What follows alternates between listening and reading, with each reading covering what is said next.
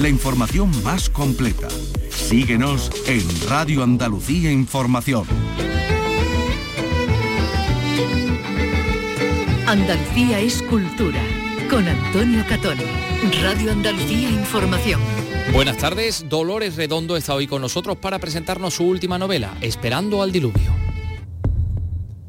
Vicky Román, buenas tardes. Hola, buenas tardes. La escritora vasca ambienta su historia en Bilbao durante las grandes riadas de 1983 y a donde llega un policía escocés gravemente enfermo del corazón siguiendo la pista de un asesino en serie, un asesino en serie que realmente existió y para el que eh, la escritora ha inventado una identidad, una motivación y una segunda vida con nuevos crímenes.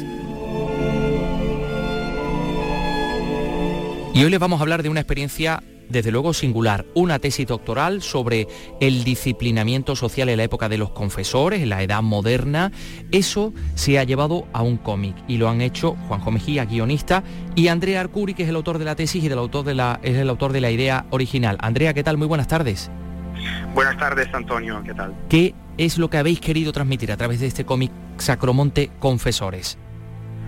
Hemos querido sencillamente mm, acercar un público amplio a una práctica muy arraigada de la moderna, entonces hemos contado mediante la forma gráfica del cómic una misión popular de los canónigos de la abadía de Sacromonte Granada del año 1615. Pues eh, gracias, lo vamos a compartir aquí en este día en que vamos a felicitar al artista plástico malagueño José Luis Puche uno de nuestros creadores más internacionales, que está a punto de desembarcar en el Distrito Financiero de Sao Paulo. Carlos López, buenas tardes. Buenas tardes. Puche inaugura el día 6, es un proyecto denominado Tres Óleos, es decir, Tres Ojos. Se trata de un site specific, un método artístico específicamente diseñado para un sitio concreto. La protagonista es la mujer ataviada con atuendos ancestrales brasileños con protagonismo de los avalorios hechos de plumas. Enseguida hablamos con, con el artista cuya obra se expone ahora mismo también en dos exposiciones ubicadas en el Museo del Patrimonio de Málaga. Hablaremos también de arqueología y de nuestra historia respecto a la más reciente. Ya conocemos el balance total de represaliados hallados en la fosa de Pico Reja de Sevilla, la mayor de toda España, 1661. Y respecto a nuestro pasado más remoto, ha terminado la intervención que viene a consolidar las estructuras del yacimiento de Puente Tablas en Jaén, con una antigüedad de casi 3.000 años. Les vamos a hablar de Bob Marley para bebés, que llega este fin de semana al Teatro Cánovas de Málaga. La compañía La Petita Malumaluga continúa así el camino iniciado con Beatles para bebés. Y Córdoba acoge del 1 al 13 de diciembre la quinta edición de la Noche Negra que lleva a cabo una ONG, El Mundo y África Trabaja. En fin, que tenemos de todo y para poder contarlo, pues tenemos la ayuda de nuestro realizador Miguel Atlas, eh, perdón, Miguel Alba, y nuestro productor Ryan Gosto. Andalucía es cultura, con Antonio Catoni.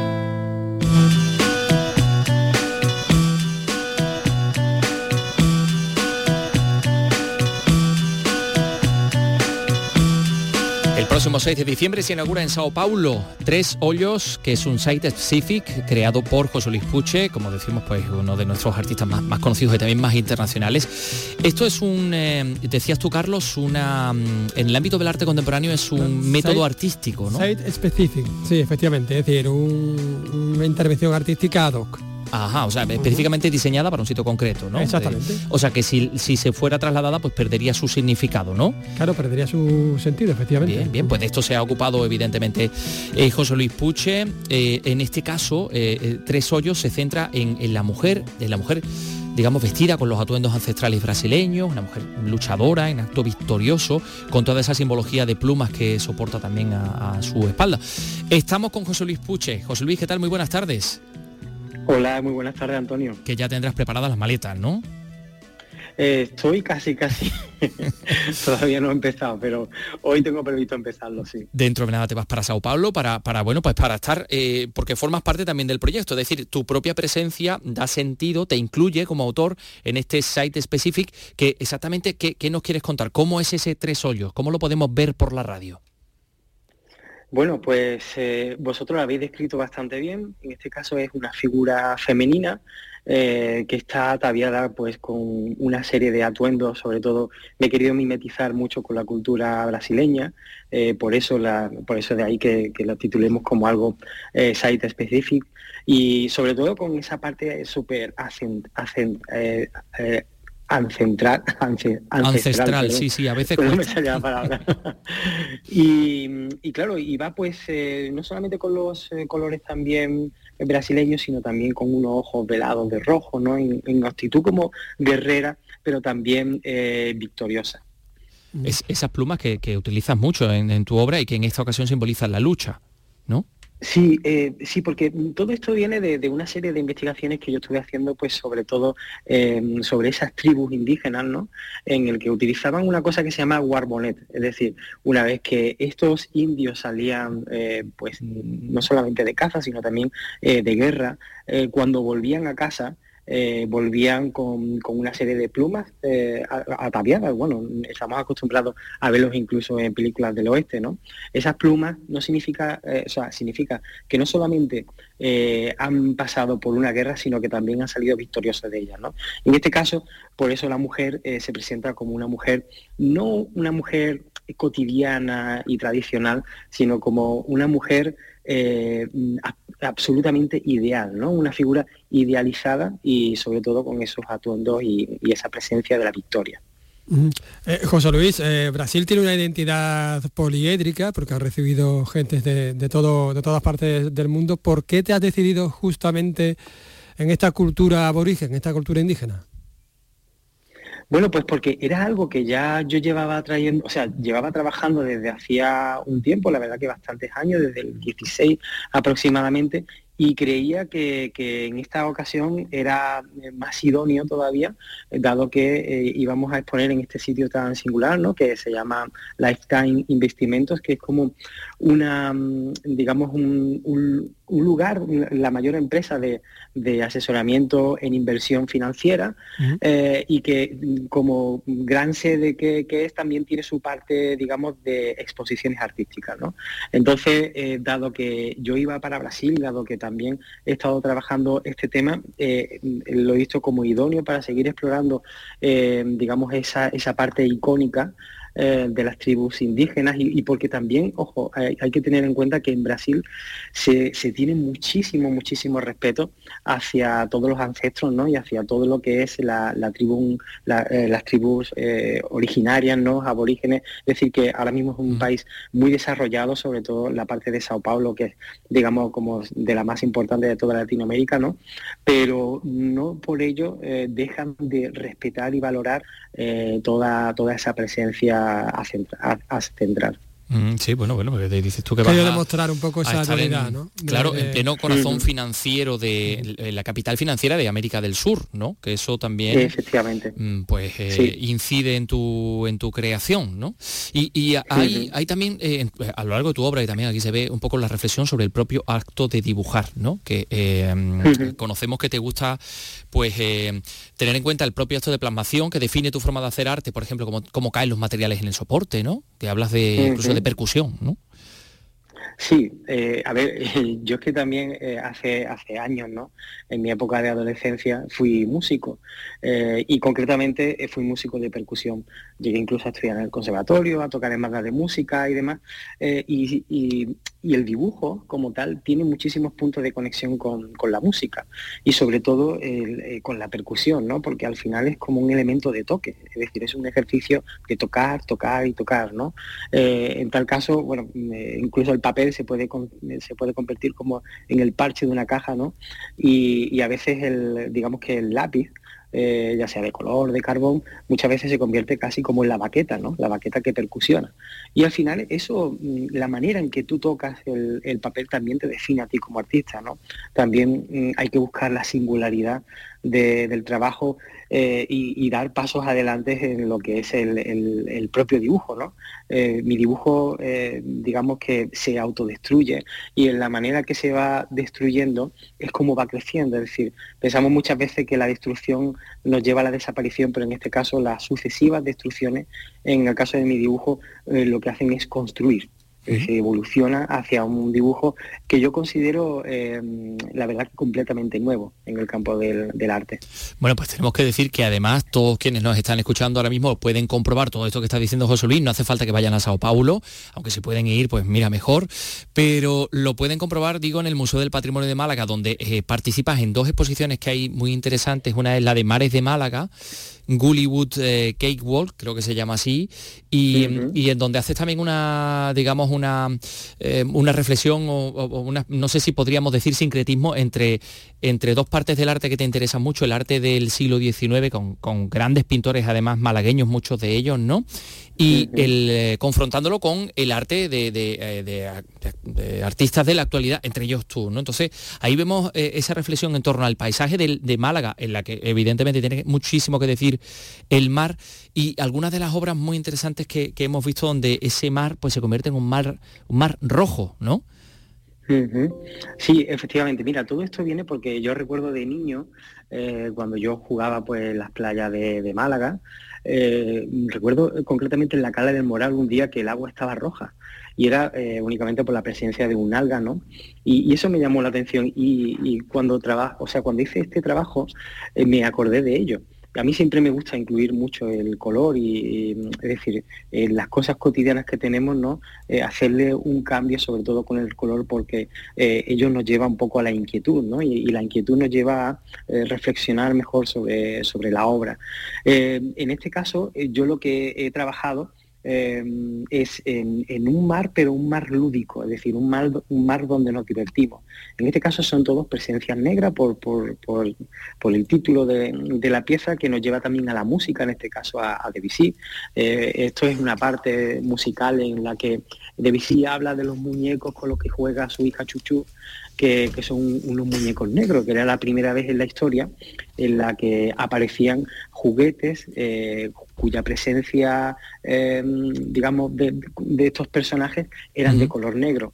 Entonces, claro, eh, fíjate que mucha gente me ha llamado mucho la atención porque mucha gente lo interpreta como que son eh, personajes ¿no? que, han llegado en pateras a las playas de Málaga, pero sin embargo eh, no es así porque vemos que todos están en una actitud sonriente, que se están divirtiendo, e incluso algunos que eh, están con una carcajada enorme. ninguna persona que llegue en patera va, a tener esa mm, actitud. Desde luego y sin embargo, eh, es muy interesante cómo, eh, desde nuestro continente eh, europeo confronta con, en este caso, con el americano, porque los americanos están muy habituados ya a lo que es black art, es decir, el, arte negro, ¿no? Donde se muestra pues, la cotidianidad de los, en este caso, de la, de la comunidad negra. Y sin embargo, nosotros, la lectura que hacemos con, con la comunidad negra es como más hacia el tema migratorio. Sí. Eh, y, claro, es, muy interesante todo, toda esta reflexión sobre, sobre cómo vemos este tipo de, figuras. De, hecho, hoy tenemos varios ejemplos de esto que nos estás contando. Por ejemplo, las Noches Negras de Córdoba, que se van a eh, desarrollar eh, en, los próximos, en los próximos días y que precisamente hacen mención a este asunto celebratorio de la, de la identidad negra, oye, que, es estupenda, ¿no? Como, como, cualquier otra, ¿no? Pero que parece que lo negro está todavía teñido de connotaciones negativas o, oscuras, ¿no? Incluso, fíjate, ¿no? Como la palabra oscura a veces pues también hace alusión a todo este tipo de cosas. Bueno, pues ahí está en el Museo del Patrimonio de Málaga, también está la exposición, em, la exposición colectiva sobre eh, la, Santa Catalina, esa Santa Catalina maravillosa del Parmigianino que está, que está en Málaga y todos habéis, muchos artistas de, pues de, Málaga habéis colaborado y tú con un, fantástico dibujo también de, eh, de, la tumba de Giuliano de Medici, eh, así que también podemos ver otra faceta de tu arte que, mm, bueno, que, tira más hacia lo clásico, evidentemente, pero mm, José Luis Puche, pues ya saben ustedes em, que, que, hay mucho de dónde beber, dónde disfrutar y, por supuesto en lo que, en lo que, mm, en fin, eh, digamos, em, inspirarse, ¿no? que eso también es lo más importante o una de las facetas más interesantes de un artista, que sirva de inspiración para otro. José Luis, que em, nos quedamos sin tiempo, que te vaya muy bien en esta experiencia eh, brasileira y ya, no, ya nos contarás. Un abrazo. Perfecto, muchísimas gracias a vosotros, Antonio.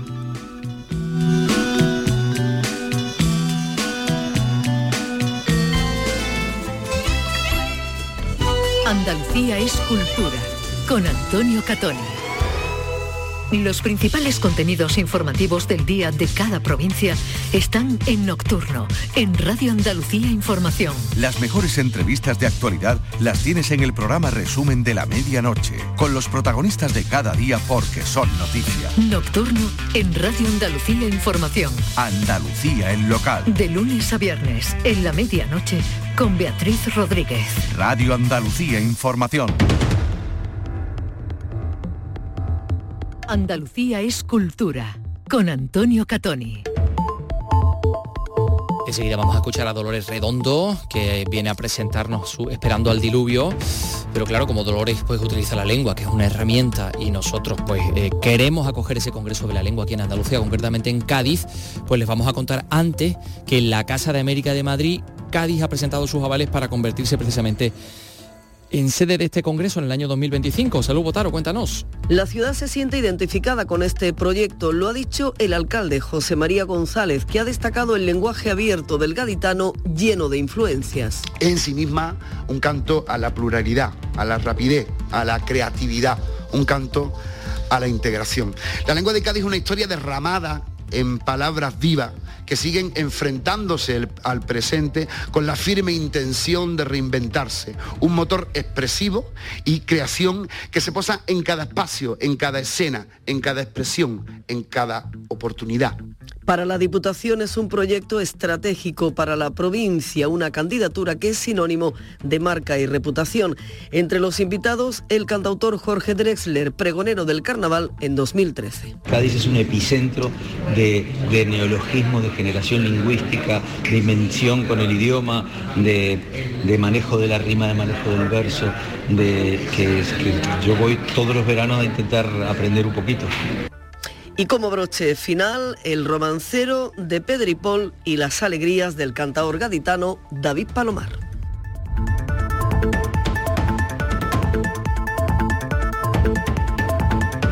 Andalucía es cultura, con Antonio Catoni.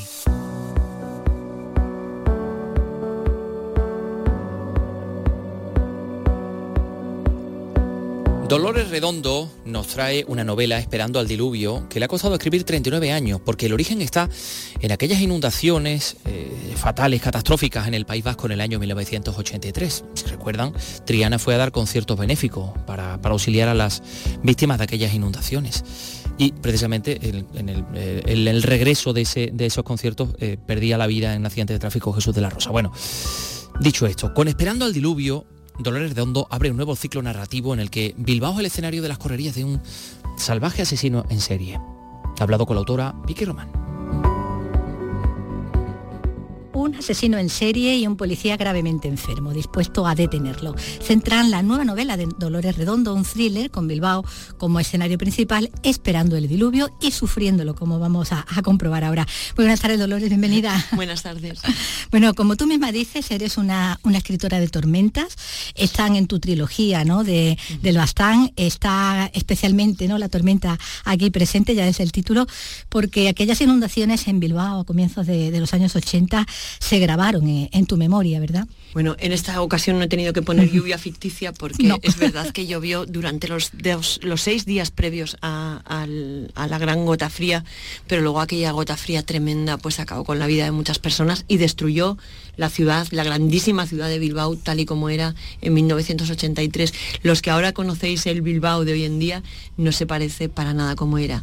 Y, y bueno, y me sirve como escenario perfecto porque de verdad era un escenario de novela negra, una ciudad contaminada, oscura, con un montón de problemas y un montón de gente luchando por salir adelante día a día, una ciudad obrera, trabajadora, pero una ciudad castigada por la heroína, como tantos lugares de España, pero también con tensiones políticas, eran los años de la Cale Borroca, de la guerra de las banderas, con una tensión policial tremenda en la calle, política, bueno, un escenario que es perfecto para esta persecución de este asesino, que, está basado en un, asesino real, John Biblia, que, mató en los años 68 y 69 a tres mujeres en Glasgow y que nunca fue capturado y que yo en la ficción traigo hasta Bilbao por, por el parecido con el Glasgow de aquellos años y lo traigo justamente en esos días. Y tras él, Noah, que, bueno, Noah, que, se llama Noé. Noé, que bueno, va a resultar muy, muy bien traído, ¿no? El diluvio. Y el diluvio no tiene tanto que ver con, el diluvio, el título no tiene tanto que ver con lo que ocurrió en Bilbao, que, que aquel no lo esperaba nadie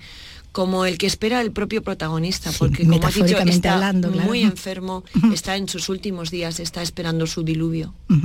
El diluvio final, ¿no? Bueno, eh, decía antes, ¿no? Que eh, tú, misma has comentado que, la novela se empezó a fraguar eh, hace ya casi 40 años al hilo, ¿no? De, haber tenido ese contacto, ¿no? Con, esa inundación, que, bueno, que fue algo que, que saltó toda la prensa, todos los periódicos, que movilizó también una ayuda después para, para asistir a los damnificados, que fueron muchos, ¿no? Porque no solo en los muertos que provocó, sino toda la pérdida. La bueno, la pérdida económica fue tal que obligó a, volver a idear una ciudad diferente y a sacar pues todo aquel trabajo portuario que estaba en el centro mismo de la ciudad, porque estaba en las orillas de la ría, pues ya sacarlo a, otro, puerto y bueno, pues de otra manera. pero, pero es verdad que en aquel momento, pues como es casi siempre, la ayuda de los que se presentaron ahí, pues eso, con, sus manos y una pala a, mover el barro y porque como te estaba diciendo, llovió tanto los seis días previos que ya no fue solo el momento de la riada, es que lo que, eh, lo que ocurrió es que las laderas, las colinas que rodeaban la ciudad eh, ya no podían tragar más agua y se desmontaron literalmente sobre el centro de la parte vieja de la ciudad que quedó sepultada en el barro en, un cor, con un corrimiento de tierras que fue bueno terrible. Porque se hasta los cinco metros, ¿no? En, en algunos puntos. Bueno, ha tenido que pasar todo ese tiempo que decimos, esos casi 40 años, y, por medio de todo el éxito de, tu trilogía, de tus libros posteriores, eh, para que abordaras este, este tema, ¿no? Este, llevaras también ¿no? Ese contexto ¿no? a una de, tus obras, tomando como eje, como decías, esa búsqueda de un asesino en serie real este que, conmocionó a Escocia a finales de los 60 y para el que tú, bueno, como manejas la ficción, has podido crear una identidad, una motivación también y una serie de nuevos crímenes, ¿no? Una segunda vida, ¿no? Digamos. claro, a partir de, como te decía, de, la, de las, mm, los crímenes eh, originales que, están transcritos tal y como ocurrieron. Él mató a tres mujeres, se las llevó a las tres de la misma discoteca en un periodo de un año y medio eh, y a las tres las estranguló, las violó, abandonó sus cuerpos. Las tres tenían la menstruación en el momento de su muerte y esto tan llamativo pasó desapercibido hasta el tercer crimen para la policía escocesa de aquel entonces. Creo que el lector mira, va, a darse cuenta también de cómo ha evolucionado en este poco tiempo la investigación criminal, Lo, incluso lo torpe que era el primer planteamiento de aquellos crímenes. Eh, y, bueno, y cómo ha ido evolucionando en los 80 y bueno, hasta llegar hasta nuestros días, aunque la novela se centra en los 80, cómo ha ido cambiando, cómo nos planteamos desde la naturaleza criminal hasta la naturaleza femenina, porque entonces Era, completamente no idea, ¿no? para aquellos agentes y, bueno, ni, bueno, se planteaban las cosas desde unos términos muy pues de andar por casa y que no, desde luego no llevaron a ningún lugar. Es cierto que John Biblia, aunque en nuestro país no es conocido, en Escocia, en Reino mm. Unido, es una leyenda, como, como ya que el destripador, porque bueno, pues todos los asesinos que no llegan a ser capturados ocurre esto, ¿no? que al final es inevitable que se hagan mil cábalas sobre quién pudo ser, por qué, cuál era su motivación, dónde está. Eh, podría estar vivo, porque los testigos de la época dicen que era, muy joven, que se presentaba como John, pensemos que era una discoteca, mucha gente pudo verle. Y hay unos retratos robot bastante buenos, pero nunca, nunca fue capturado. Y en su tiempo esto creó tal paranoia en Escocia que la policía llegó a extender unos carnés que justificaban que el portador no era John Biblia, porque la gente, o sea, realmente hubo momentos en que quería linchar a tipos que se parecían un poco al, a aquel retrato robot que estaba pegado por todas partes. Bueno, y tú te lo traes, como decía, ¿no? Desde Escocia hasta el centro de Bilbao, perseguido tenazmente, de ese modo obsesivo también, ¿no? Por el policía que, ha estado a punto de detenerlo en un momento y que se le, se le ha escapado por... se llama Noah y como él Noé bíblico llega en un barco. También. Y como el Noé bíblico espera el diluvio. Y como el Noé bíblico escucha una voz en su cabeza que es la que le dicta lo que debe hacer. Él tiene una corazonada tremenda con que John ha, salido del país y cree, está casi seguro pero casi seguro no es seguro, así que duda también. Y sobre todo creo que va a ser un descubrimiento para el lector toda la parte que tiene que ver con su fragilidad personal, porque no olvidemos que es un policía de a la antigua usanza, pero es un hombre con una enfermedad cardíaca que una espada de Damocles. sentencia. y, que mantenerse vivo cada día es un trabajo terrible y el modo miserable en que va a pasar esos últimos días porque realmente se encuentra muy mal, eh, teniendo que centrarse en la persecución de este tipo le va a llevar por, una, por un lado a momentos de, auténtica miseria humana, pero también a un gran crecimiento interior. Y curiosamente cuando le queda el tiempo contado. Sí, porque ahí tenemos ese corazón que le está limitando, no solo para atrapar al asesino, ¿no? Porque físicamente se lo, se lo pone muy difícil, sino también para asumir nuevas ilusiones. Claro. Se está cerrando, ¿no? a tener una nueva ilusión. Cuando tienes una sentencia de muerte sobre tu cabeza, cuesta mucho. Y, y es que es muy curioso. Él eh, ha venido detrás de John porque siente que tiene que darle sentido a su vida, porque lleva toda la vida persiguiéndolo. Y si muere sin atraparlo no va a haber tenido sentido su vida, tampoco habrá tenido sentido su muerte, pero cuando en, en esta llegada a Bilbao descubre a personas que le van a hacer ver que, a veces las limitaciones eh, del tipo que sean eh, no lo son tanto si sabes vivir con ellas. Gestionarla. Eh. Y, luego el, amor le va a sorprender. en esta novela, que es una novela en parte histórica y en parte es muy negra, porque, porque ocurre en una ciudad oscurísima y ocurren cosas terribles, también hay una luz que procede del amor, de la amistad de la música, que es fundamental en los años 80, y de la radio, a los que os hago un homenaje. Bueno, ahí está Ramón García todo el día retransmitiendo, ¿no? Aquel Desde FM, García, que era un jovencísimo locutor entonces que empezó en Radio Bilbao como tantos, eh, pues radiando desde la FM, poniendo música y abriendo los micrófonos para que la gente llamara para dedicar. Y para pedir canciones, claro. Y esto me sirve también, pues eso, para trazar, para, para establecer una conexión entre algunos personajes de la novela que se comunican a través de, la, radio. y de esas dedicatorias. De ese amor de hombre, ¿no? De ese amor de hombre que se Por todas partes en 1983. Aunque la banda sonora se llama ese tema tan ochentero, ¿no? De, de, sí, Porque bueno, ese verano, tú lo has dicho también, fue tu verano de la música, ¿no? Claro.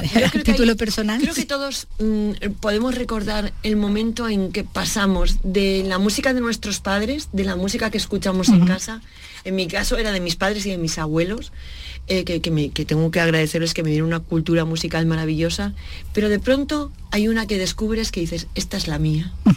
y, en ese momento creo que, empieza la adolescencia, justo cuando... Ya te es tu dueña, ¿no? De, tu banda sonora, ¿no? De tu banda sonora, Sí, bueno, protagonista y antagonista se van a mover en ese escenario que decíamos desde el Bilbao de los 80, con el terrorismo de ETA, que estaba muy, muy presente, la Caleborroca también en la calle, las conexiones también con el IRA, porque había también eso... Y, era, un momento social de, de una explosión de cosas que estaban ocurriendo, de avances de grandes avances sociales, pero de una lucha tremenda estupenda. Eh, a nivel pues laboral, recordemos que en esos años a Bilbao no le llegó a afectar porque fíjate, se lo llevó la riada, pero en esos años nuestro país sufrió muchísimo con la reestructuración naval. naval, Todo eso fue, fue tremendo. La, reestructuración industrial, yo lo recuerdo en el puerto de pasajes y lo recuerdo con muchísimo dolor porque vi caer miles de empresas y, todos los marineros sin trabajo y eso se repitió por toda la costa española, en todos los grandes puertos y luego los que se dedicaban a la construcción naval, que aún aguantaron luchando, eh, esas luchas que son bueno míticas en la calle y, bueno. Épicas, ¿no? Cuando además mm, empezaba a operar la, policía autonómica, ¿no? es el año es en, 1983 es el año en el que sale la primera eh, remesa de nuevos policías de la, de la Policía Autonómica Vasca, que entonces... Luego serían protagonistas de ha sido, Ha sido maravilloso porque estaban súper ilusionados, convencidos de que su llegada iba a servir para, pues, para, el terrorismo, para cambiar la vida en la calle. Y bueno, yo ahora a tiempo con el tiempo pasado, ahora hablo con ellos, muchos son mandos de la policía ahora y me dicen, pues que éramos muy idealistas, pensábamos que, bueno, tenían ilusión de... Pero bueno, yo, yo creo que está bien que alguien cuando, cuando va a ser policía tenga ese afán de proteger y servir, que luego es verdad que les toca ver muchas cosas en la vida, ¿no? Y eso se puede ir oscureciendo con el tiempo, pero por lo menos cuando empiezan que tengan... Esa ilusión, ¿no? Eh, de servicio al pueblo vasco, que luego parte de ese pueblo lo, rechazaran, ¿no? También, ¿no? Que, tuvieran que sufrirlo así, ¿no? Bueno, bueno, ahí está todo ese trabajo de, documentación, todas esas asesorías, ¿no? Que, como en tus novelas anteriores, pues son tan importantes, ¿no? También en esta, todo lo que se refiere, eh, bueno, a, las armas, la balística, el transporte naval y la cardiología, ahí vamos, a las enfermedades cardíacas, ¿no? Al trasplante, ya, ¿no? Ya en, mi, en mi anterior novela tuvo muchísima importancia la asesoría de un grandísimo cardiólogo que es Manuel Anguita, que fue presidente de la Asociación Española de Cardiología, que está en Córdoba, en, en el Hospital Reina Sofía. Y él ya me asesoró porque uno de mis personajes ya tenía una enfermedad cardíaca en la anterior novela. Y en esta es una enfermedad que en 1983 no tenía cura. Eh, y encima lo, más terrible era que entonces los tratamientos para mantenerlos con vida los dejaban en una situación eh, tremenda, ¿no? Y ha sido maravilloso poder asesorarme con, con él y aprender. Bueno, estoy fascinada por la cardiología. bueno, esperando el diluvio, del diluvio que nos habla de, como decías, ¿no? De, del miedo, ¿no? Ese miedo que, bueno, no solo por el asesino en serie, el miedo que está también en, en los protagonistas por otras muchas circunstancias, pero también de ese amor que todo lo, que todo lo repara, ¿no? Que todo lo cura, ¿no? Creo que hay dos cosas. Mm, lo dice un momento el, protagonista en la novela, que hay dos cosas fundamentales en la vida, que son el amor y el miedo, y las dos las aprendemos en nuestra casa cuando somos pequeños. Nos las enseñan nuestros padres sin decir una sola palabra, porque aprendemos el modelo de amor por el amor que se tienen nuestros padres y por el amor que nos dan a nosotros. Y ese lo vamos buscando y repitiendo una y otra vez en la vida. Por eso hay tanta gente que, a veces nos preguntamos, ¿por qué alguien busca una y otra vez una relación tóxica, un amor malo? Es porque es el ejemplo que, ha recibido. Eh, y la otra cosa que aprendemos es a qué tener miedo. Nuestros padres nos enseñan a qué temer en la calle, a que yo siempre pongo el ejemplo de, que los niños que tienen miedo a los perros es porque su mamá tiene miedo a los, perros. también, claro. Eh, es verdad que nuestros padres nos enseñan eso. Solo hay una cosa que sería fundamental para todos los seres humanos y es que nunca el miedo partiera de nuestro propio hogar, que nunca tuviéramos que tener miedo dentro de las cuatro paredes que nos protegen. Y es algo que yo ya eh, he repetido en otras novelas, Amaya Salazar sufre el terror en su casa, con su madre. Y, aquí lo planteo en la figura de, del agresor. De John, que sufre también todo eso, ¿no? Está esa soledad ¿no? del asesino. Por supuesto. y, esos vínculos que sin embargo va creando su perseguidor, porque en esa búsqueda va a encontrar muchas cosas, ¿no? va a encontrar amigos también. Va a encontrar, claro, a mí, desde luego yo escribo novela negra, pero a veces me dicen, eh, esta fascinación por el mal, no, no, es por la parte luminosa también. Justamente por, el contraste. Por el contraste, por, por los que entregan su vida para librarnos de, de estos malvados para los que terminan siendo malvados porque han sido víctimas primero, para los que han sido víctimas y se convierten en, luchadores contra el mal también, para todos, pero siempre buscando la luz y buscando esa, esa, claridad que incluso en el final de su vida, en un momento crítico, en un momento de enfermedad, llega y, a veces te da las lecciones más bonitas y más importantes, justo cuando no te queda tiempo. Porque hay luz también ahí, entre toda esa oscuridad, cuando estamos esperando el diluvio. Hay música, hay amor. y, lo tenemos que buscar hasta el último minuto.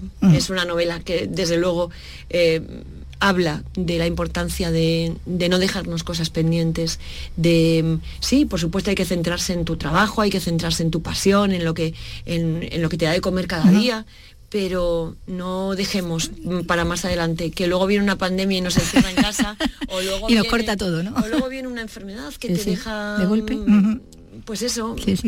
limitado o, se te lleva definitivamente. Así que los besos que hay que dar, los abrazos que hay que dar, los, los damos hoy.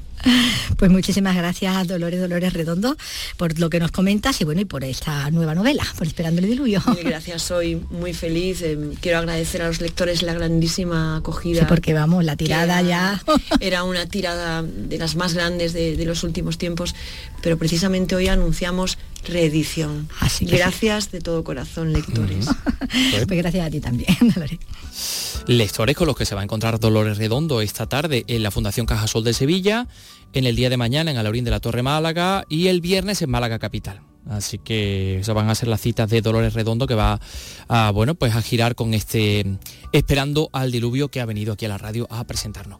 Eh, otro libro interesante, muy interesante, en este caso estamos hablando de ensayo, porque este mediodía se ha presentado en el Instituto Cervantes de Madrid, en la sede de Madrid, el libro Imaginar un país España 2050.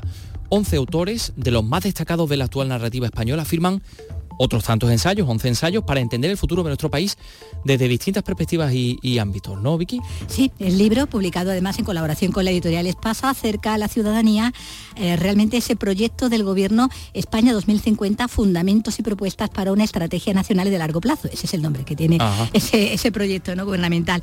Y para hacerlo asequible ¿no? y accesible a los ciudadanos se ha hecho, este, se ha editado este libro que decimos con todas estas firmas ¿no? tan, tan destacadas, estos ensayos de nueva autores entre los más representativos de nuestra narrativa actual, que además están prologados por Antonio Muñoz Molina y que cuentan con una presentación a cargo de Mario Vargas Llosa. Estamos hablando por eso de, los 11 autores, ¿no? Bien. Jesús Carrasco, Sergio del Molino, Rosa Montero, Lorenzo Silva, Manuel Vilas, Elizabeth Duval, Espido Freire, Inés Martín Rodrigo y José Ovejero son los que firman estos ensayos con su particular mirada, que es la mirada de los escritores, tan necesaria como destacaba Diego Rubio, que es el director de la Oficina Nacional de Prospectiva y Estrategia país a largo plazo dependiente de la presencia del gobierno. Pero nos faltaba trabajar con quienes han sido en realidad los padres de la idea de futuro, que son los escritores. Por eso nos hizo mucha ilusión cuando 11 de los mejores que tenemos en el panorama actual decidieron em, participar en este proyecto eh, y unirse a nuestra reflexión sobre, y a nuestra especulación sobre, sobre el futuro.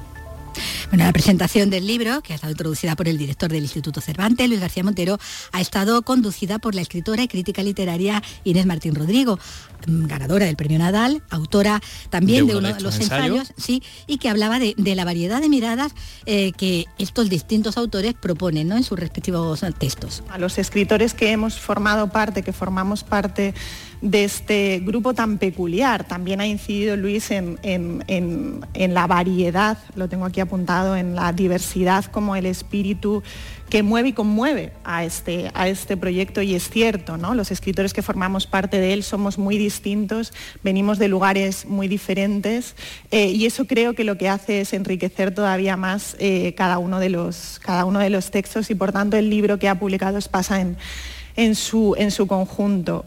Y otra de las autoras firmantes, Rosa Montero, destacaba la importancia de este análisis de la realidad desde la literatura. Si no pensamos el futuro, si no nos esforzamos en, los temas claves que ahora mismo nos estamos jugando, si no nos esforzamos en, en proyectarnos e intentar tomar medidas para que ese futuro próximo, por otra parte, no se convierta en un tren que pase por encima de nosotros, pues pues no podremos hacer verdadera política, lo que yo considero que es la política, ¿no? que es la gestión de lo público. Pues entre las otras, entraba por videoconferencias, de ahí que la escucháramos así, Rosa Montero, de la misma forma que lo hacía Manuel Vilas, que es otro de los participantes en este ejercicio de imaginar el futuro de nuestro país, en su caso, educación. Pensar en el año 2050 eh, me parece un acto de responsabilidad política. Yo he escrito un texto sobre la educación y sobre cómo me gustaría a mí que fuese esa educación del 2050, que fuese una educación moderna y progresista. Yo creo que en educación hay que investigar exactamente igual como se investiga en ciencia, en tecnología o en medicina. He corrido Oye, que imaginar un país, ha corrido, dice aquí Carlos, acaba de llegar.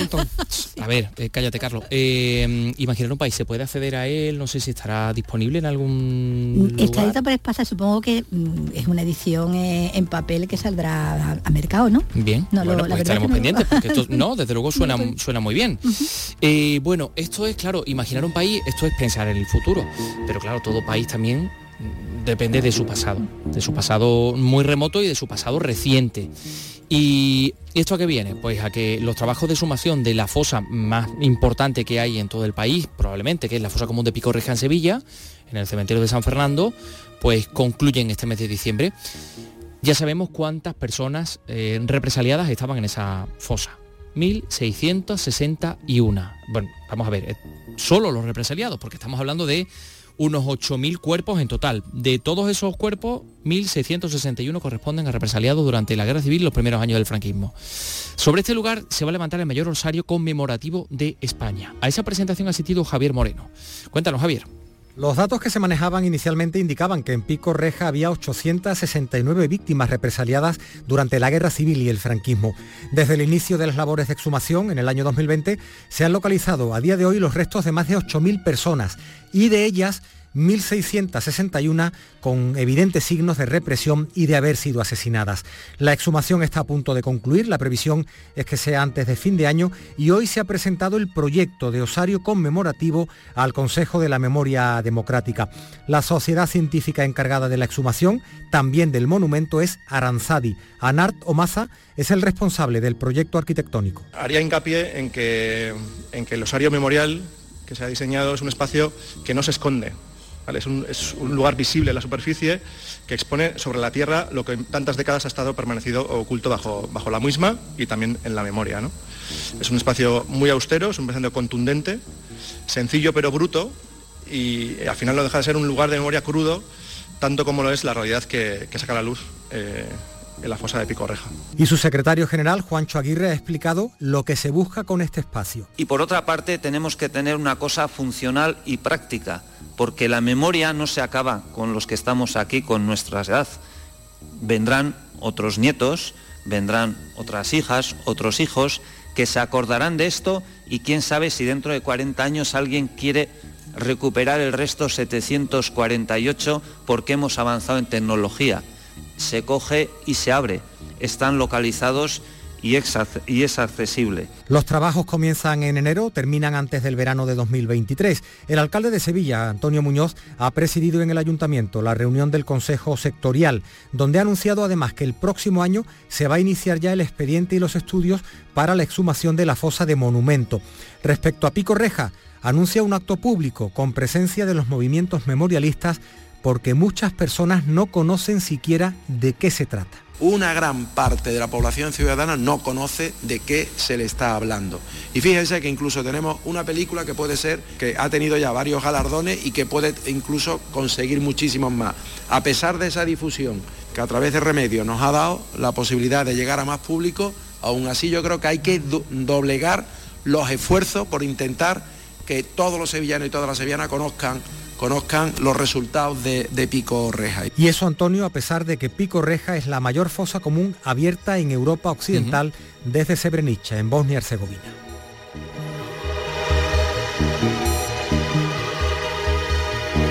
Ahí queda eso, queda dicho. Eh, Javier Moreno, gracias por esta eh, información. Eh, claro, ahí está también el interrogante que Javier Moreno le, le hemos preguntado también por em, la posibilidad de que uno de estos represaliados sea Blas Infante. Y si puede ser localizado, se puede, digamos, autenticar sus, sus restos. Bueno, pues de todas las personas represaliadas hay solo unas 200 eh, personas que están buscando a, a, uno de sus familiares en, estas fosas de Picorreja. Si nos vamos a otra aplicación, evidentemente, de la arqueología y a, a un pasado aún más remoto, tenemos que hablar del yacimiento ibero de Puente Tablas en Jaén se ha intervenido en los últimos meses, se ha hecho una intervención para asegurar las estructuras, para consolidarlas y estamos hablando pues de, restos de una antigüedad de unos 2.700 años, así que, en fin, eh, eh, es importante. Esta mañana la Junta de Andalucía ha recepcionado las obras mm, después de, haberse mm, realizado esta mm, intervención. Lourdes Prieto, cuéntanos. Los trabajos de conservación y restauración se han desarrollado en la zona del santuario, del Palacio del Príncipe y también en la zona de casas del poblado íbero. En concreto se han efectuado labores de limpieza de superficies en muros y pavimentos, aplicación de herbicidas y fungicidas, pero también reposición diferenciada de elementos perdidos y de volúmenes para facilitar al visitante la comprensión de los restos. Por ejemplo, se ha construido una pasarela para visitar el interior del santuario que tiene ahora muros más altos. Con ello se ha evitado, según los responsables de cultura, el deterioro progresivo del yacimiento íbero, algunos de cuyos restos estaban en peligro de desaparecer al estar sometidos a la intemperie. Pero además también se han mejorado los accesos al recinto y el centro de interpretación. El presupuesto se ha elevado a 300.000 euros y proceden de fondos europeos a través de la denominada ITI, la inversión territorial integrada.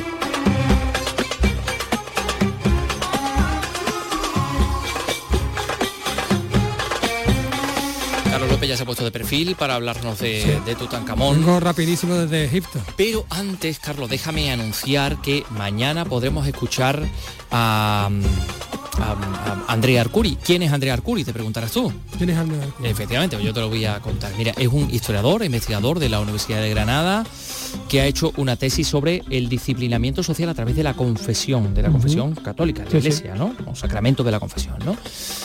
Eh, fíjate, ¿qué ha hecho Andrea Arcuri para difundir esta tesis? Pues hacer un cómic que es interesantísimo. Un cómic, un cómic digital, te metes y, y- y es toda Ah, digital, historia, eh, sí, en base a los diarios de, de- de los confesores y tal, que, que dejaban en la abadía de Sacromonte, eh, pues cómo era su actuación, en qué tipo de líneas tenían que incidir, pues toda esa información, que es la base de la tesis, se ha llevado un cómic. Y, y, eh, a ti te va a encantar, Carlos. Pues Mañana, sí. mañana no te lo pierdas porque lo vas a, a poder escuchar.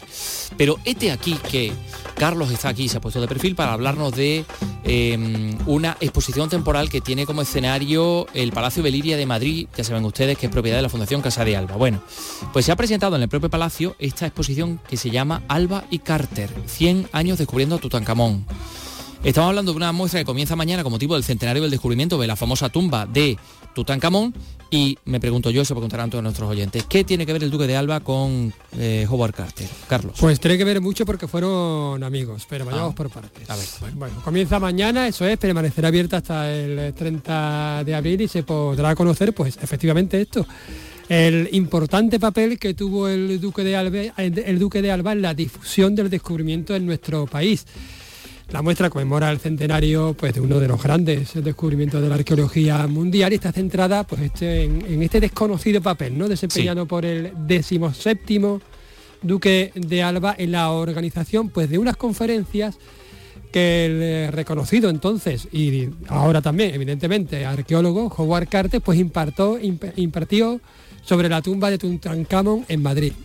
Unas en 1924 y en 1928. Bueno, pues todo comenzó en 1921. ¿Cómo? Pues con la visita a la excavación en Egipto del duque de Alba. Mira, Miriam Seco es una de las responsables científicas de la muestra y lo explica así. Sevillana, por cierto. Por cierto. Sí, sí, sí, Miriam. Seco. Eh, eh, egiptóloga sevillana, pues la escuchamos. 1921 es un año muy importante porque el duque de Alba visita Egipto con su esposa y el duque de Alba conocía a Lord Carnarvon ya de, eh, eh, de Inglaterra y va a visitarlo al Valle de los Reyes. Es decir, cuando están trabajando en 1921, un año antes del descubrimiento, ya eh, habla con Lord Carnarvon y probablemente fue ahí cuando conoció a Howard Carter. Eh, un año después, como todos sabemos, se hace el gran descubrimiento, pero esa amistad, mm, eh, amistad que iniciaron Howard Carter y el Duque de Alba hizo que el Duque de Alba invitara a, a Howard Carter a España, a Madrid, a dar conferencias para explicar ese descubrimiento. Es decir, fuimos unos privilegiados en 1924 cuando vino el em, eh, Howard Carter a hablar de su descubrimiento. Dio dos conferencias, todo eso es lo que vais a ver en la exposición, eh, eh, los textos de esas conferencias. Fue un éxito rotundo. La prensa de la época, increíble, la- cómo cubrieron las dos conferencias y eh, se continuó esa amistad del Duque de Alba con Howard Carter, con una serie de cartas que se siguieron escribiendo y todo eso es lo que vais a poder ver ahora en la exposición. Bien. ¿Qué más? Con una serie de cartas. Bueno, ¿y qué decían esas cartas? Bueno, pues lo describe Javier Martínez, que es corresponsable científico junto a Miriam Seco. Se conserva eh, cartas al respecto y especialmente hay una del año 1925, una larga carta en la cual queda constancia de que Howard Carter cumple con su compromiso y explica de una manera muy concisa y muy clara todos los avances en lo que fue el ir abriendo los distintos ataúdes. Hay que tener en cuenta que el faraón fue enterrado en tres ataúdes distintos y todos ellos protegidos por un sarcófago. También se observa, y esto es un detalle eh, que vale la pena tener presente y que podemos eh, observar la lista también en la exposición, el interés que despertó eh, después de la primera visita Howard Carter en agradecimiento por las atenciones que han tenido con él, cede todo el material fotográfico para que eh, se pueden hacer toda una serie de circuitos a través de distintas ciudades españolas. Pues fíjate que desconocido esta muestra que va a estar en el Palacio de Liria de Madrid, ya abierta, mirada multidisciplinar, la relación entre el Duque de Alba y Howard Carter, la tumba de Tutankamón. Muy interesante, querido Carlos, muchas gracias. Fíjate, fíjate, esta música también nos traslada a esa zona de Oriente Medio. Sí, sí. ¿Por qué? Pues porque esta noche tenemos una película de cine clásico, efectivamente esta. Hey, I've got green hair. You what, Tiene el pelo verde. Sí. Green hair. That's nice. Y regresa, como decíamos, Paco Gómez Sayas, porque hoy tenemos también cine clásico y en este caso, bueno, pues esta película de, de Joseph Lossi, El muchacho de los cabellos verdes. Hola Paco, ¿qué tal? Muy buenas. Hola, aquí vengo yo, preparado para que me pongan los cabellos verdes. Los cabellos verdes, eh, que eso suena a una cosa muy marciana. Sí. Aunque no tenga nada. Sí, la verdad es que es una fábula un poco, sí, se podía prestar a cualquier cosa, ¿no? Al miedo que hay siempre, a lo desconocido, a lo extraño, a las cosas que pueden venir de fuera, a las cosas insólitas que pueden pasar. Sí, un poco, un poco esa esa, es la historia de fondo de una historia que, como digo, es una fábula, un cuento casi. y, profundizamos, ¿qué es lo que nos cuenta eh, esta cinta? Pues eh, es lo que le ocurre a, una pequeña comunidad cuando un chico en edad escolar, un chico aparentemente normal, de un día para otro, de pronto ve que su cabello se ha puesto verde. En principio, allí en la escuela, en el vecindario, es acogido como algo curioso, simpático, pero, pero, gracioso. la, gente se cree, que es que se ha teñido el pelo, bueno, como una travesura más de un niño. Pero cuando la cosa va pasando el tiempo, eh, empiezan las sospechas de este muchacho, esta cosa que le ha pasado tan rara, esto porque será, esto será contagioso. Claro, y empieza el recelo, el miedo. Y empieza así, con lo cual, pues era muy fácil de interpretar una especie como de doble sentido a, aquella fábula, como digo, de, lo que era el chico o el muchacho del cabello verde o de los cabellos verdes. en principio parecía que la cosa era como un alegato antirracista. Eso fue eh, lo primero la que, interpretación primera que, se le dio, claro. se le dio. Luego también es verdad que tenía un trasfondo también desde primera y seguramente buscado, porque el muchacho, por ejemplo, vive en un hogar con su abuelo. Pato Bryan, eh, el actor que, interpreta al abuelo, y, está huérfano de padres, eh, y la película es del año 48, y quizás se rodara en el 47.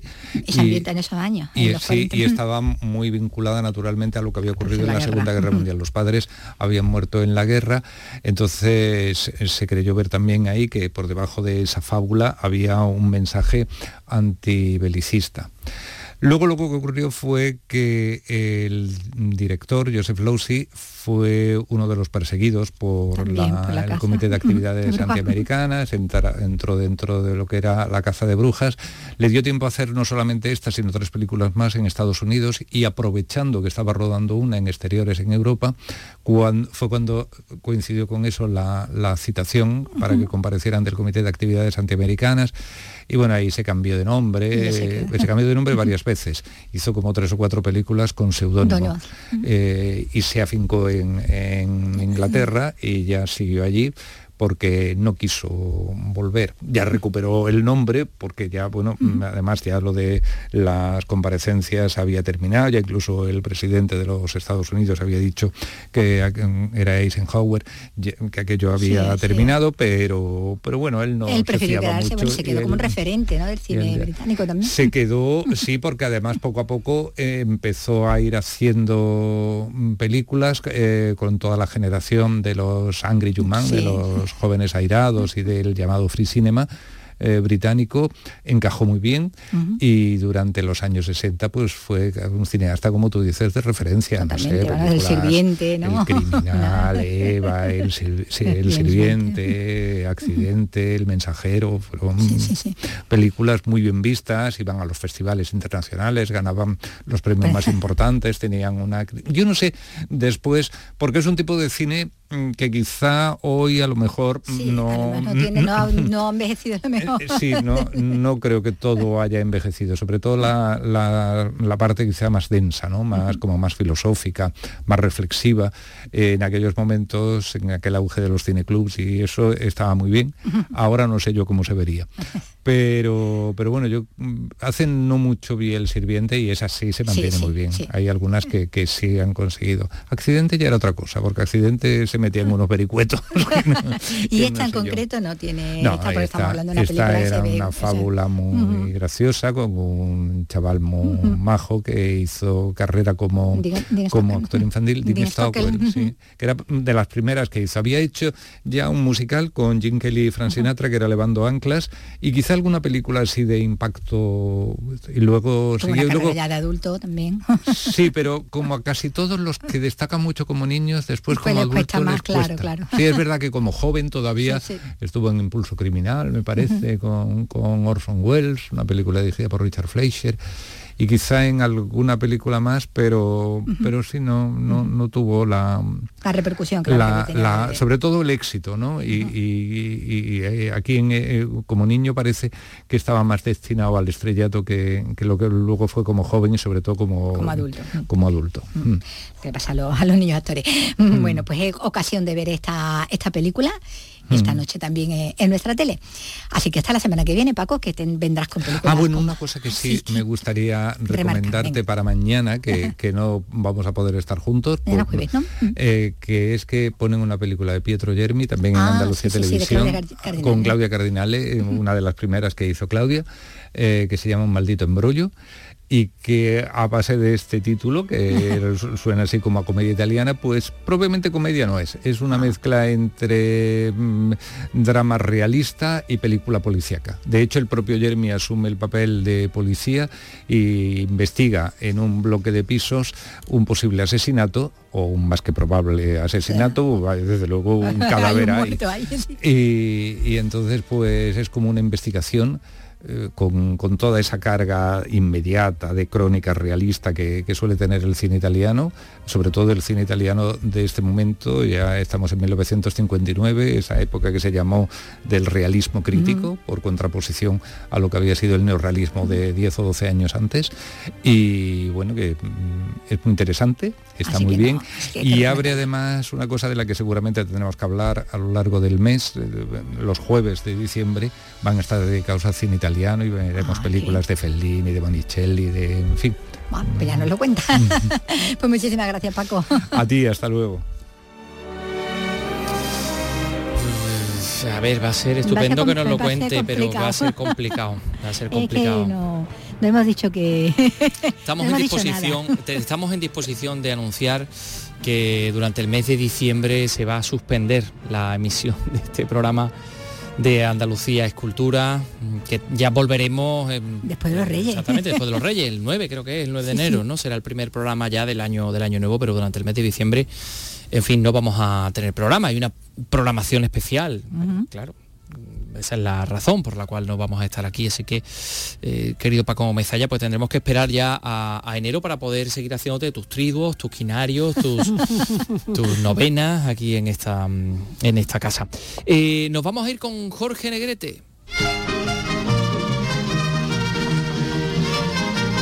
Jorge Alberto Negrete Moreno, que nacía tal día como hoy en Guanajuato, México, en 1911 y nos dejó hace casi 70 años. Nos acordamos de, de él, del charro cantor.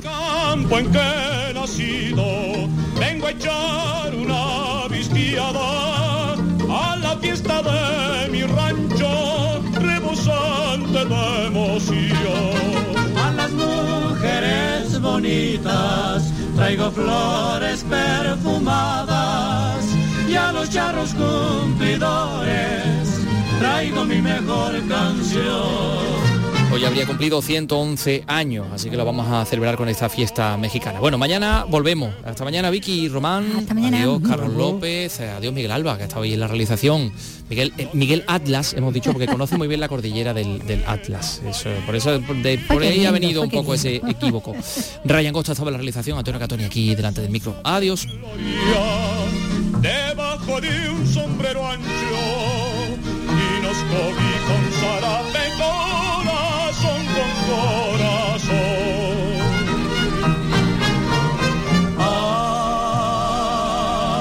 Ay, qué bonita es la fiesta del rancho, donde huele el aire puro a retama y limón, donde un beso sabe a gloria